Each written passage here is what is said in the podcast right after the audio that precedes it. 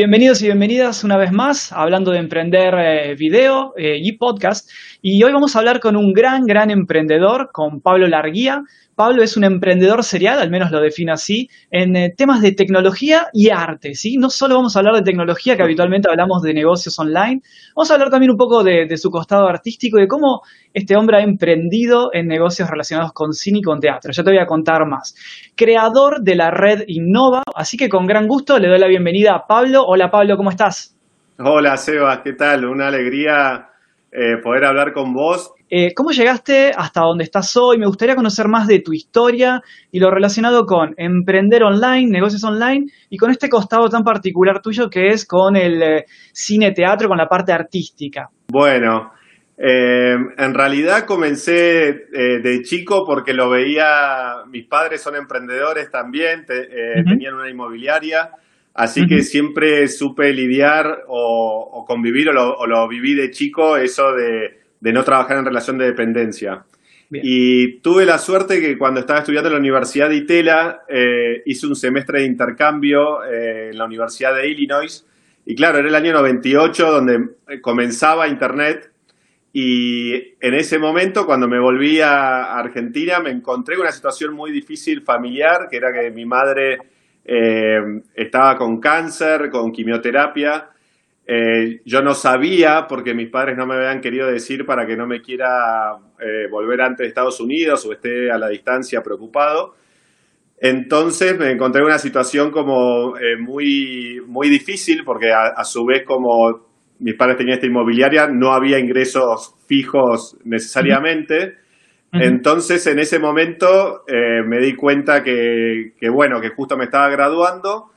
Eh, había visto con Internet en Estados Unidos todo lo que estaba transformando el mundo y, dije, bueno, si justamente tengo que buscar trabajo, ¿por qué no crear eh, un, portal de empleos donde que mi trabajo se convierta en ayudar a los demás a encontrar trabajo?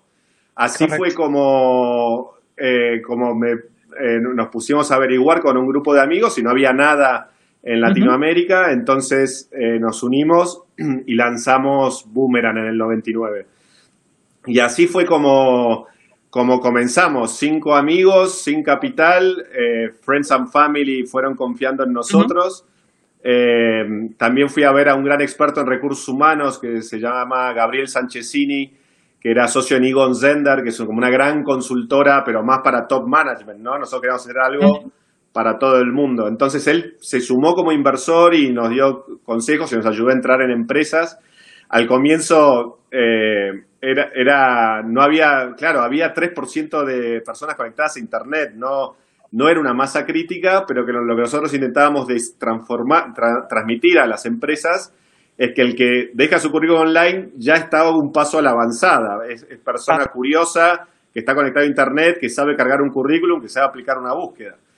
Entonces, eh, lo que teníamos que hacer era agarrar los avisos clasificados de, de La Nación y Clarín en Argentina, pasarlos a digital Luego imprimirlos, los currículos nos llegaban y les llevábamos los currículums para que veas lo difícil que era. Nación y Clarín son dos periódicos de Argentina para aclararle al resto de la audiencia y Boomerang, una plataforma de empleo que creó Pablo con sus socios en el 99. Eso es un poco la historia que estás contando ahora, ¿cierto? Exacto, exacto.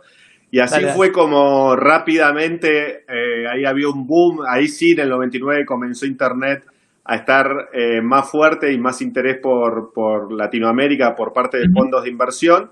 Y así fue como que crecimos muy rápido, fuimos, yo me fui por primera vez en mi vida, no conocía México y me quedé tres meses eh, en un hostel, pero tenía que entrevistar al futuro country manager, entonces lo citaba en el, en el lobby del Hotel Four Seasons, ¿viste? Como para que parezca que estoy quedando en el Four Seasons. Pero eh, entonces terminé contratando a un, uno que había hecho un MBA en Harvard, eh, un mexicano eh, que venía de consultoría. Entonces, así armamos la oficina de México y también armamos Chile, Brasil, Venezuela y bueno, y luego se creció a muchos más países. Así que un poco la historia de Boomerang fue eso, muy de guerrilla y muy de remar. Y, y sí, con 21 años logramos eh, sacar adelante eso y hoy sí, hoy es una empresa con 2.000 empleados, está en 10 países, sí, ha crecido mucho. Claro, para quien no conoce o quien no es de la zona nuestra, eh, Boomerang fue una empresa que revolucionó el mercado digital y el mercado laboral porque justamente es un portal de empleos y fue tal el éxito que fue, bueno, no, no podemos decir un unicornio como se dice ahora, pero fue una startup tecnológica de las primeras en Argentina que todos conocimos eh, digamos, mainstream, ¿no? Que todo el mundo conoció y utilizó. Yo creo que también tenía mi currículum registrado en Boomerang. ¿Y luego qué hiciste? La, vendieron a esa empresa, ¿no es cierto? Sí, primero se, eh, sí, en el año 2000 se, se vendió a Telefónica de España, por eso me vine a vivir a Madrid en ese momento. y, y la verdad que fue una experiencia fantástica, porque primero la tranquilidad a nivel familiar, digamos, mi madre, por suerte, se recuperó de, ese cáncer y hoy está muy, muy bien de salud, eh, gracias a Dios. Así que, eh, entonces, bueno, fue un momento de, venirme a vivir a Madrid, eh, montar la compañía aquí también en España. también abrimos oficinas en Miami en ese momento, también estuve viviendo en Miami. Y, bueno, y después de dos años terminó esa etapa, digamos, la, eh, la mía, digamos, con Boomerang y, empecé cosas nuevas, sí. Bien, bien. Y tenés muchas experiencias también en otras áreas. No sé si en el medio de lo que te voy a preguntar hay otras historias que quieras sumarle, pero también emprendiste con eh, cine y teatro, ¿no es cierto? Que eso me sorprendió cuando investigaba tu historia. Sí, en realidad cuando terminó la etapa Boomerang eh, en el 2002 ya era como quería empezar algo nuevo y, bueno, se me ocurrió que siempre me, había gustado el tema del arte. Ahí en el 2002 Argentina estaba también en una situación difícil financieramente, entonces se me ocurrió eh, ponerme a coproducir cine y teatro entre España y Argentina Claro. Y, así fue como he producido la primera película post-crisis de Argentina en el 2002, que se ah. llama Lugares Comunes. Y, esa misma película después ganó premios en el Festival de Cine de San Sebastián, que acá en Europa es muy prestigioso, y ganó dos premios Goya de la Academia de Cine de España, que, que, son como los Oscars de España. Entonces esa primera película como que me posicionó también en esa industria. Y a partir de ahí eh, conocí a Ricardo Darín eh, eh, y, Ricardo me dice, ¿por qué no llevamos art, la obra de teatro que él hacía en Argentina, la hacemos en España? Entonces, para hacer esto, tenés que tomarte un vuelo a París, hablar con la autora y la representante de la autora que se llama, la autora es Yasmina Reza, para pedirle los derechos de la obra para España. Entonces traemos elenco argentino, y tienes que conseguir un teatro en España y los derechos en Francia. Entonces así fue como hicimos un combo también con, yo tenía 23, 24 años y ahí fue como, sí, por suerte logramos hacer eso que era difícil porque los derechos los tenía otra persona, entonces que prefería que no lo haga un elenco argentino porque él ya lo había hecho. Bueno, logramos superar un montón de, de trabas y estrenamos en el 2003 Art en Madrid y se convirtió en un suceso total, o sea, entradas agotadas con meses de anticipación y, y bueno, fue como una revolución eh, arte en España. Eh, al punto tal que yo estaba con mi Nokia, con el móvil de aquel, de aquel tiempo y me, me, llama una llamada oculta, de número oculto, atiendo y me dice, hola, don Pablo Larguía, sí. Eh, habla Pablo Arias, el secretario privado del presidente de gobierno de España. Y yo, ah, bueno, ¿qué, hice mal? Entonces me dice, eh, me gustaría invitarte eh, a, ti y a Ricardo Darín a comer con el presidente, el, por ejemplo, dentro de dos semanas, ¿no? Entonces le digo, ah, bueno, buenísimo, me pasás la dirección. Me dice, bueno, es el Palacio de la Moncloa, es como Claro. Como la Casa Rosada, todo el mundo lo conoce. Con el GPS llegabas. Eh, sí, y ahí, bueno, eh, fuimos y a, partir de ahí ya tuve, era el presidente eh, José María Aznar en ese momento y ya quedamos con, buena relación con él también. Y, bueno, y así fue como, al ser Art un, un éxito, me ofrecieron quedarme con un teatro en Madrid y ahí fue cuando un teatro estaba cerrado, lo, o sea, lo, puse de, de, vuelta a punto. Y estrenamos el Teatro Lara de Madrid y después eh, en la Gran Vía había, que es como la avenida Corrientes o la, avenida llena de teatros, ¿no? Y ahí fue donde había un antiguo cine que llamaba el Cine Gran Vía, pero claro, ya en, ese, en esa época obviamente ya cines para, con 2.000 butacas no tenían mucho sentido, entonces le propusimos al propietario reconvertirlo en teatro, entonces así fue como también reinauguramos un teatro en la Gran Vía, entonces ya ahí tenía dos teatros y producía cine y toda esa etapa, sí. Wow, interesantísimo. La verdad que eh, emprendiste en varios sectores, o sea, startups tecnológicas, cine, teatro, con, bueno, increíble. Y en algún momento, supongo que o te cansaste o decidiste cambiar y eh, creaste Red Innova. Y también, bueno, contarle un poco a las personas que no conocen, eh, sobre todo a los de mi audiencia, qué es y por qué lo creaste. Bueno, qué buena pregunta. En realidad, bueno, con el mundo del teatro y el cine estuve cinco años en el 2008, 2009 ya veía que es, eh, es una industria muy gratificante eh, y todo lo que es la parte creativa y que me encanta, a mí me gusta pintar también, eh, pero llegaba a un punto que es, es, muy, muy compleja, se depende mucho de los, de los, del Ministerio de Cultura, de las subvenciones, de, de que el teatro es abrir todos los días y que puede haber mil complejidades.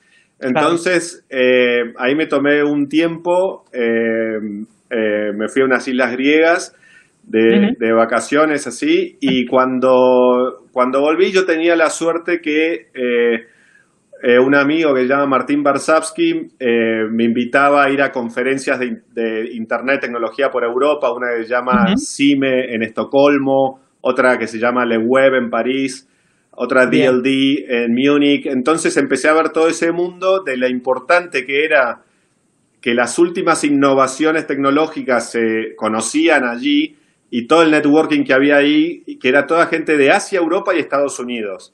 O sea, que hablábamos español, éramos tres o cuatro sobre dos mil, tres mil personas. Entonces ahí fue cuando se me ocurrió, bueno, es, eh, es, importante que América Latina tenga visibilidad en todo lo que está ocurriendo en el mundo tecnológico a nivel mundial. Para que te des una idea, esas conferencias iba Mark Zuckerberg, Eric Smith, o sea, era como ahí se lanzó el Android en una de ellas. Entonces, eh, para que haya más gente de América Latina que sepa de esto y más gente de Europa, Estados Unidos y Asia que entiendan América Latina, un poco con esa idea, nació más de corazón, nació crear Red Innova, que es, ya que estaba en Madrid, crear en Madrid un punto de encuentro para que vengan eh, todos de América Latina, de Europa y Estados Unidos es más eh, accesible Madrid y de Asia. Entonces creamos la primer eh, conferencia de innovación y tecnología donde América Latina se conecta con el mundo, ¿no? Es un poco el lema. Y ahí fue cuando también me inventé la primer Startup Competition de América Latina, en donde eh, abríamos eh, convocatoria y recibíamos miles de startups, seleccionamos por categoría. Eh, me acuerdo que, claro, en ese momento para crear esa empresa, como todavía no tienes producto, porque todavía no existe la conferencia, yo iba con un PowerPoint, con fotos de otras conferencias y intentaba explicar a Telefónica, a BBVA, al Ayuntamiento de Madrid, a Microsoft, a Google, a Facebook, miren, esto es lo que vamos a hacer, pero entonces tenían que confiar tanto de, creer que una idea la íbamos a poder materializar. Y en ese momento eh, lanzamos en junio del 2009 la primera conferencia. Eh, me asocié con una persona que vivía en Madrid, que se llama José María Figueres, que él fue expresidente de Costa Rica mm. y ex CEO del World Economic Forum de Davos. Entonces tenía un montón de conocimiento en el armado de estas eh, mega conferencias, un poquito más lejos, y ahí fue cuando lanzamos en junio y por suerte resultó, llamé a todos los, los amigos que conocía de la primera etapa de, Internet, a Alec Oxenford, a Marcos Galperín, eh, Facundo Garretón, bueno, todos los emprendedores, eh, Wences Casares también eh, vino, o sea, todos los emprendedores que de América Latina o algunos ya en Estados Unidos que, pero que tenían un interés en la región. Eh, logramos traccionar como 300, 400 personas de América Latina, más, eh, más otras 200 de Estados Unidos, más otras 1000 de Europa, más 1000 de, de Madrid o de España. Bueno, total que armamos un lindo circo. Tremendo. Sí, y ahí estaba viendo entonces que tu historia está muy relacionada con eh, generar, tener y generar nuevos contactos, lo que le decimos networking hoy en día. Yo veo muchos emprendedores que empiezan conmigo en algunas consultorías y mentorías y veo que les falta ese contexto y trato de darle una mano. Pero ¿cómo ves en tu crecimiento empresarial o de emprendedor a tu red? Eh, la primaria y a la que fuiste generando después. ¿Le das importancia o es relativo? Eh, bueno, sí, sí es importante, pero, pero no lo es todo, ¿no? En definitiva, cuando con el tema del networking, uno lo que tiene es que eh, ser muy consciente, primero tener como una propuesta de valor muy clara, porque si no, ir de cóctel en cóctel o conferencia en conferencia no sirve de nada. Entonces, saber exactamente qué es lo que uno quiere y lo que uno está buscando, inclusive antes de ir a un evento, saber con, eh, con quién querés hablar y por qué. O si querés buscar inversores, tener muy claro, o si querés buscar un socio o un cofundador o un director de tecnología, entender qué, qué, es lo que buscas. Pero también lo que es más importante todavía es que tiene uno para dar, es decir, eh, genuinamente interesarse por, con la gente que uno habla en un networking, genuinamente interesarse por, por lo que está haciendo la otra persona y intentar dar, si es que uno lo tiene, como algún consejo o conectarlo también con alguien que pueda resultarle relevante. Entonces con Red Innova se me, se me dio muy fácil porque como me, me hacía estar a la vanguardia de, la industria tecnológica, pero en e-commerce, en logística, en big data, inteligencia artificial, blockchain. Entonces, podía estar en las últimas tendencias, entonces con cualquier persona que me cruzaba podía intentar transmitir algún conocimiento, que eso es lo más valioso, transmitir eh, conocimiento. Entonces, pienso que sí es importante y, después también la clave o donde muchos fallan es en el follow-up, porque puedes conocer a alguien y si no le mandaste un mail o si no, o si después de una reunión no, no se hizo exactamente el follow-up del seguimiento de qué fue lo que pasó y qué es lo que se espera de cada uno, sino quedan muchas como ahí en, el éter. Así que sí es importante, pero solo si uno tiene un, producto o servicio claro que quiere transmitir o saber qué, qué es lo que uno está buscando. Correcto, perfecto, sí, se entiende la idea y me gustó muchísimo lo que decías de que sea como relaciones, networking, pero sin buscar algo necesariamente a cambio, de estar un poco eh, disponible para aportar lo que uno tiene. Y sí, lógicamente, de ahí salen generalmente algún tipo de negocios o relaciones laborales. Eso me, me, encantó mucho. Lo hablamos la, hace unas semanas con una consultora colombiana.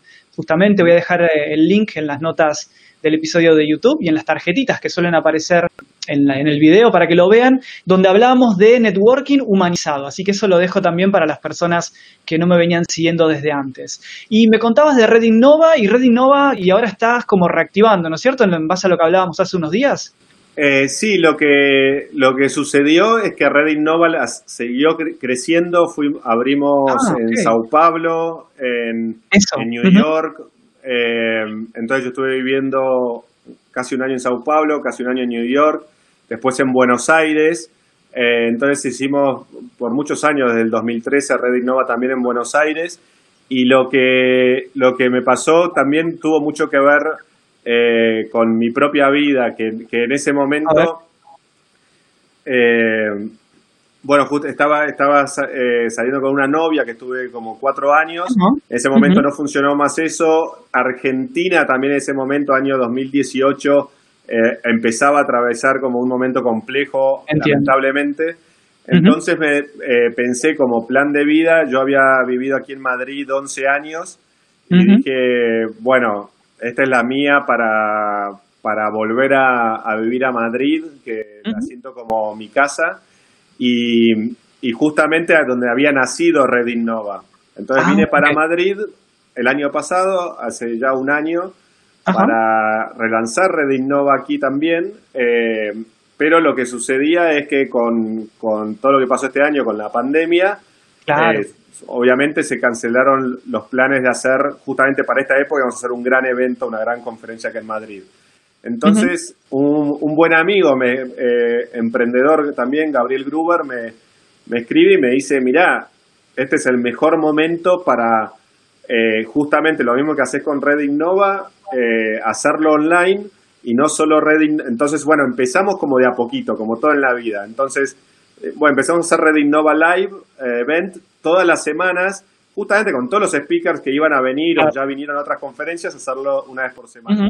Entonces ya llevamos muchísimas semanas, ya llevamos 13 episodios y lo que nos damos cuenta es que, claro, eh, imagínate que todas las semanas nos ven 2.000 personas o 3.000 y antes tardábamos cuatro meses en juntar por un día o dos días 2.000, 3.000 personas. Entonces ahora la audiencia multiplataforma también lo importante que es, por eso también prefería hacerlo por Instagram. ¿Por qué? Porque ahora los contenidos están en... Lo hacemos por Zoom, luego Facebook, esto también para, para los que quieran hacer webinars o estas cosas, eh, lo hacemos por Zoom, lo transmitimos en directo por Facebook Live de Red Innova, y tiene 42 mil seguidores, en Twitter 360 mil. Entonces lo transmitís en Twitter, en Facebook, en YouTube Live, después quedan los contenidos en Facebook y en, YouTube. Después, entonces después llega lo que llama el long tail, que es en vivo te ven una cantidad de personas, pero luego se multiplica por 10 o por 20 los que te ven eh, o que ven el vídeo más tarde. Entonces, eh, sumado a LinkedIn, sumado a Spotify, captamos el audio, lo ponemos en Spotify. Eh, entonces de repente estamos llegando a, en estos meses hemos llegado a la misma cantidad de gente que antes llegábamos en 10 años. Es increíble. Y así que sí, así es como este relanzamiento de Red Innova.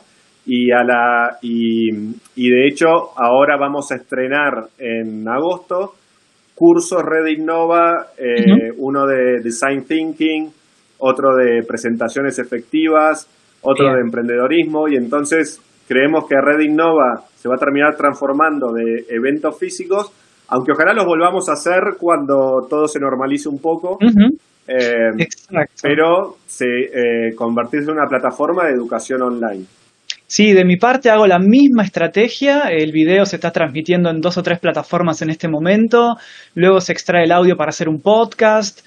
Eh, se transmite por redes sociales también. Bueno, eso es un buen consejo para todos los que están intentando emprender o las personas que tienen un negocio físico y quieren transformarlo a negocio digital. Así que estamos en la misma sintonía por suerte. Y a todo esto me, se me ocurre la pregunta, ¿cómo ves, hablando de esto, los negocios digitales y los negocios eh, futuros en el nuevo mundo, tanto por esto de la pandemia como por las nuevas herramientas digitales que, se nos están abriendo a todos ahora? Bueno, la, eh, la verdad que lo que hizo la pandemia es acelerar un proceso natural que probablemente hubiera tardado, donde estamos hoy, hubiera tardado dos años, se, en cuatro meses se compactó lo que hubiera sucedido en el 2022. Es decir, en el 2022 iba a haber esta cantidad de gente que hay hoy por hoy conectada a las redes, eh, la gente que está haciendo educación online. Para mí el, el, cambio más trascendental eh, es eh, el del teletrabajo, porque ese sí hubiera costado más porque las empresas grandes ya llegan ya tienen, son más rígidas y, y, ya viene por mandato que hay una oficina y que todos tienen que ir a la oficina. Entonces ahí me parece que está el cambio más grande, que todos se dieron cuenta que las cosas pueden seguir funcionando desde casa en cierto tipo de comercios, ¿no? Por supuesto en otros es mucho más complejo y, es una pena eh, todo lo que ha sucedido, como el dentista o cualquier otro tipo, otras profesiones. Pero bueno, a los que trabajan con tecnología o las empresas que, el corporativo de las empresas sí pueden trabajar en remoto, eh, todo lo que es la parte administrativa, contable, etcétera. Entonces sí pienso que el gran cambio de paradigma es que la gente va a ir dos o tres veces a la semana a la oficina, incluso es una reducción de costes para la empresa, eh, eh, sí, y también para la polución, o sea, el traslado, para el tráfico, por mil motivos creo que llegó para quedarse el trabajo en remoto. Entonces, respondiendo a tu pregunta, me hablabas así como de tendencias, puede ser, o, oportunidades. Sí, ¿cómo ves, exacto, tendencias, cómo ves toda la parte de negocios eh, a futuro? Por un lado, creo que, eh, bueno, no solo se, va a acelerar el tema de la educación online, pero también si nos ponemos a pensar, eh, como era hasta ahora la educación, que uno estudiaba una carrera de 5 años cuando tenía entre 18 y 23 o 24 años, y luego no estudiaba más en, toda la vida. Entonces, imagínate si una persona vive 80 años, que su formación sea solo el 5% de su vida y compactado en una etapa de tu vida donde no tenés experiencia laboral, es como que a día de hoy suena ridículo. O sea, eh, tiene mucho más sentido el ongoing learning y donde vayamos aprendiendo nuevas habilidades eh, constantemente a lo largo de toda nuestra vida. Nos vayamos formando en, nuevas habilidades, procesos, aprendizajes.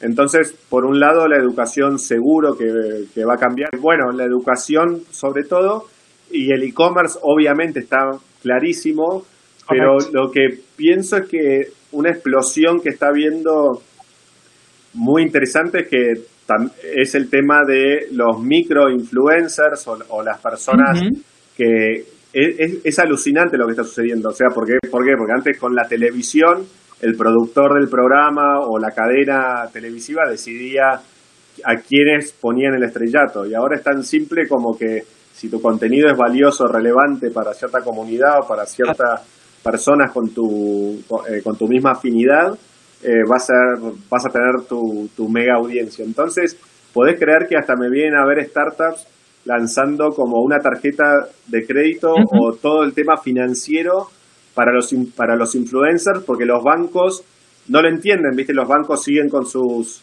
por lo general, ¿no? Hay quizá algún banco sí lo entiende mejor, por supuesto, sobre todo los bancos online que nacieron en los últimos años, pero ciertos bancos no entienden que me, me están pagando, pagando desde Malasia 3 dólares entonces, ¿cómo hago? Y todo el sistema de comisiones. Entonces, una tarjeta digital para influencer, para poder cobrar en cualquier lugar del mundo, de evitar desde tu país. O sea, se está creando un ecosistema alrededor de eh, los creadores de contenido. Pablo, bueno, con todo este background, con todo este emprendimiento y todo lo que has logrado y viajando eh, por el mundo, hay muchas personas que eh, quieren hacer esto, aunque no sea con tanto nivel y con semejantes logros, pero ¿qué consejo te darías eh, si fueras el Pablo de hace 5 o 10 años, como si fuera un emprendedor que ahora mismo está queriendo empezar? ¿Qué, consejo te darías? Bueno, eh, muchísimos, pero, pero bueno, principalmente, como bien decís, no hace falta que sea el negocio de venture capital, lo que depende de, de grandes inversiones. Hoy por hoy existe Fulfillment by Amazon, eh, FBA, eh, que hay miles y millones de personas en el mundo enviando eh, productos a, warehouses, a centros de distribución de Amazon, venden a través de Amazon. Lo mismo sucede con Mercado Libre en Latinoamérica.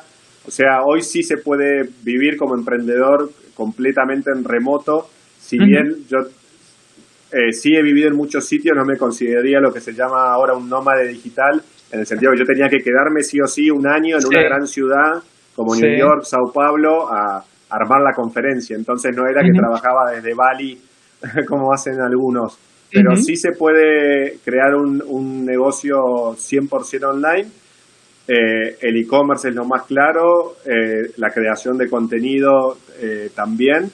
Y, y si no, también es una mega oportunidad. Yo veo distintas tendencias, pero una es todo lo que es la, la, responsabilidad social con el medio ambiente en estos momentos eh, ya era muy grande pre-COVID y ahora creo que va a ser más, va a haber mucho más conciencia eh, con respecto a que nos dimos cuenta que necesitamos usar los autos todos los días, necesitamos consumir el grave consumo que teníamos antes. Entonces, todo lo que sea mejorar el medio ambiente y a través de la tecnología, con, con nuevas, eh, nuevas ideas o proponerle a las grandes empresas métodos de reducción de, de su contaminación, eh, van a, va a ser completamente bienvenido. Bueno, ¿dónde pueden encontrar eh, Red Innova o a Pablo Larguía? Depende de lo que quieras difundir, la gente que, que no te conocía todavía. Red Innova está todo en redinnova.com, ahí van a tener toda la información de los cursos que vamos a lanzar y todo el conocimiento que vamos a compartir. Y también en mis redes, eh, eh, bueno, en Facebook red, la red innova también, en Twitter arroba la red innova y en las mías personales también, que en, Instagram, que lo estamos viendo por acá también, es, le digo los de la otra pantalla, es Pablo, es arroba Pablo Larguía 1 Correcto, bueno, excelente. Seguramente se va a sumar muchísima gente a Red Innova para que estén atentos ahí a las nuevas, a los nuevos webinars, a los nuevos cursos. Bueno, Pablo, se terminaron las preguntas y antes que se te derrumbe el celular y la transmisión de Instagram, te voy agradeciendo y bueno, darte las gracias infinitas por el tiempo que, bueno, alguien así con semejante background emprendedor no suele tener tanto tiempo libre, así que agradecerte de parte mía y de la comunidad.